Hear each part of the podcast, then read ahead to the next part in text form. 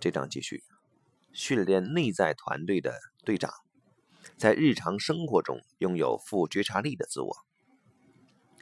找到一个给系统的解决方案后，事情还不算完全结束，因为人类的系统一直处于不断的变动状态，所以没有一劳永逸的解决方案。古希腊哲学家赫拉克里特斯说过：“你无法踏入同一条河两次。”性格这个微观系统和我们身处的宏观系统也一样。不过，人虽然无法阻止生命流转，却一直在追寻平静。跳脱日常现实纷扰的立足点，追求以清明放松的方式来看待事情，发挥影响。说到观察和洞悉，有些人能够通过静心或理论找到内在中立的观察者。然而，在以企业为主的系统中，只有观察和洞悉是不够的，还需要行动。因此，我们必须舍弃旁观的态度，亲自踏入日常生活之流以及其中所有的漩涡与湍流。然而，如此一来，我们会立刻受到几股对立力量的影响，结果很快就失去清明的眼力。一个内在的声音说要这样，另一个说要那样。同事想说服你采用选项 A，老板想要选项 B，客户又纳闷那个选项 C 哪里不对。要让自己的观点与行动长保明确清晰，你需要拥有一个灵活且。富觉察力的内在据点，一个强大清明的自我，让你可以随时采取行动。你需要有办法处理各种内内外外不如你意的影响，并做出清楚的决定。而当你在自己身上下功夫，从内在的执政党和反对党中解脱出来后，就会逐渐发展出这个清明的我。日常生活的冲突可以培养出富有觉察力的自我。在我们看富觉察力的自我会如何运作的例子前，首先，啊，需要先理清一个重要的事实：没有人能拥有一个清明的自我，它不会突然出现，然后就永远存在。它也不像开车这种可靠，呃，可靠机械性反应的技能，它是一种过程，呃，需要你持之以恒、有意识的努力。通过具体的情况时，啊，内外各种互相对立的要求会让你富有觉察力的自我茁壮成长。而你怎么知道自己是否处于这种觉察状态呢？如果你本来只能自动化地说假，但现在可以在甲和乙之间做选择，你就知道你处于这种状态了。比方说，属下想要请假一天，你内在的好老板立刻同意他的愿望。然而，同一时间，你可能听见另一个自私的声音说：“不行，不然你要担心谁要来接他的工作。”如果你不自动化的听从善良或自私的声音啊，反而认真地考虑两者，那么在这种情况下，会有更富觉察力的我暂时存在。你可以很务实地看到，自私不好，善良也不好，但有选择是好的。更清明的我会给你更多行动的空间。如此一来，无论你在一个情况下决定做什么，你都已经听完两边想说的话，也会完全支持自己的决定。可是以前你听见的会是不请自来的内在人物对你的批评，你这个不体贴的自私鬼、软脚虾等。但现在你和自己是一致的了。负觉察力的自我会在做出决定之前，先认清、调节内在不同的个性，就像好队长会帮他的队员做的那样。你内在的队长会在对立的两方啊，例如理性声音的坚决态度和内在乐于助人者的感受，嗯，在对立的两方之间保持中立，这样你就会知道你不止善良和气。但你也不止理智务实，两边都供你差遣。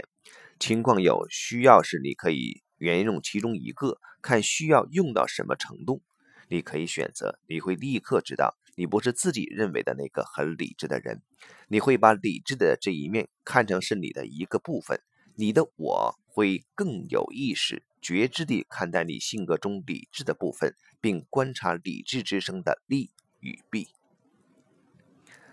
在排列师的协助下，或许你还会发现性格中的其他部分，也许角落里还有一个无拘无束、热爱自由的声音，但他因为理智之声有完全的主控权而受挫。说不定只有在他暗中破坏理智这部分的计划时，才会有人听见他的存在。当务实的一面与不受拘束的一面互相对立，富有觉察力的自我可以保持中立。不会自动的听从其中一方，他会权衡轻重。以前，当一个被性格的某个部分掌控时，他会相信我就是这样子，无法改变。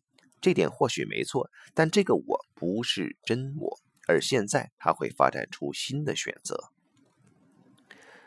要你发展性格的意思，不是要你最后用一劳永逸的方法控制整个内在团队，而是用一种负责任的方式。管理你的内在团队。难搞的人不只带来麻烦，也带来礼物。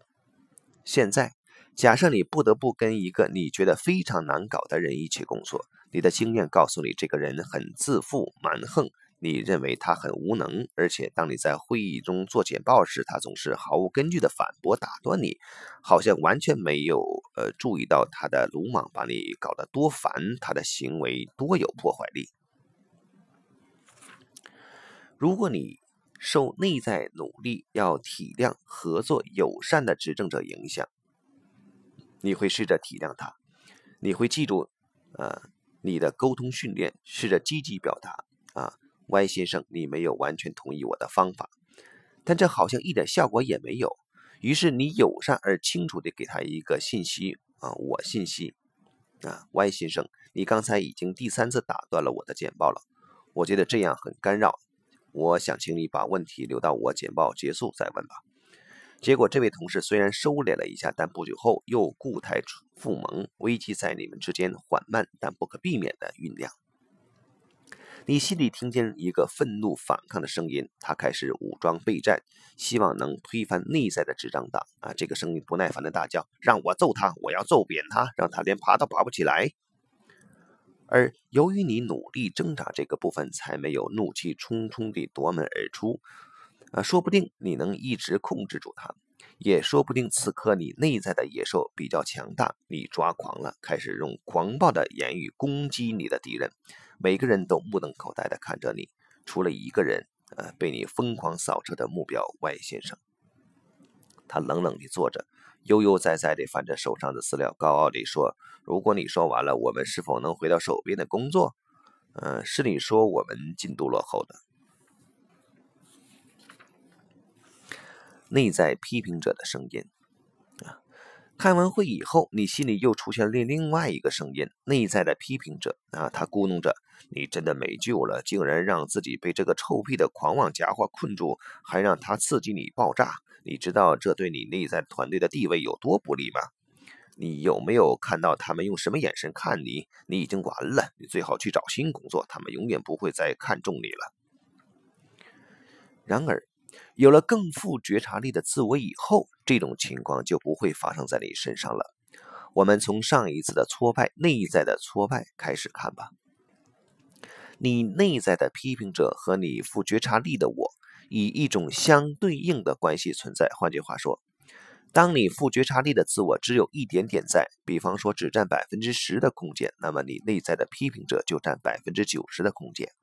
如果你负觉察力的自我和内在那些互相对立的力量相比，有很强大的存在，那么你就能和这些力量都保持连接，并看清他们的意图。如此一来，你就能投入你的行动和决定，不会事后又被内在的批评者攻击。因此，你可以从内在批评者的反应看出你刚才的行动有多少意识。等看清楚了再行动，在这样的困境中，你要有什么具体的做法才能创造出更多的选择呢？首先，别立刻行动，先等待，忍到最后一刻。好，那么实际的做法是什么呢？或许你可以问一些问题啊，好争取一些时间，让内在的这些对立的声音有机会说说话。你转向内在并聆听，而外在不动声色。说不定你会发现这场内在的战役正打得如火如荼。这时候，把注意力集中在一个中立的点，例如你坐的是身体和椅子接触的地方，则有助于缓和它。等内在的争论平息后，你会更清楚每一个声音有哪些重要的论点，然后你就能有意识地选择一个步骤，用有意义的方法整合不同的观点。如果处理这类情况时，你想得到专业的支持，做个排列个案或许会很有帮助。第一步是先和排列师合作，排除你的情况，呃，这会让你知道，啊，你和 Y 先生的情况是否牵涉更大的问题，也就是与公司的问题有关。也许你们两个人都只是代表，表现出宏观工作系统的症状而已。如果这样的话，就先针对系统寻找解决方案。如果不是这样，你可以立刻处理自己的微观系统，和排列师先看看，呃，你和 Y 先生落入了哪一种负面关系的模式。你可以在发展方块的协助下看到你缺乏哪些 Y 先生拥有的能力。在这个例子中，你或你内在的执政者可能认为自己是个很友善、体贴、合作的人，但你觉得 Y 先生蛮横又骄傲。接着，你要问自己，Y 先生会怎么形容他和你？而在他对自己的评价中，傲慢和骄横也许会变成有自信，因为 Y 先生认为自己非常重要，所以他认为自己很有价值。他或许会形容自己很自负，却是指正面的意思。你内在的指正者会说一点也没错，他就是太自大了。但你要请他有一点耐性，这样你才能看得更深入。Y 先生不会形容你的行为很友善，会体谅人合作，反而可能会出现啊负面的字眼，如优柔寡断、暧昧、啊懦弱，或许还有天真无知。但他的行为不止狠狠踩到你的痛处，其中还藏着一份礼物。在他无心插柳的帮助下，你可以找到自己更有自信的那一面，而你内在的执政者也会重拾自我的力量。有意识的进步比推翻执政者啊来的持久，啊来的持久。我们不会像突破力量与性格培训课程那样建议你在推翻内在的执政者，因为那样做的效果很短暂。内在的执政者是一个联盟，因为某些不得不的因素而成立，所以才会比你内在任何一个改革派都要强大。啊，如果你希望能持久地拓展行为模式，你必须。得到他的支持，啊，这段就先到这里。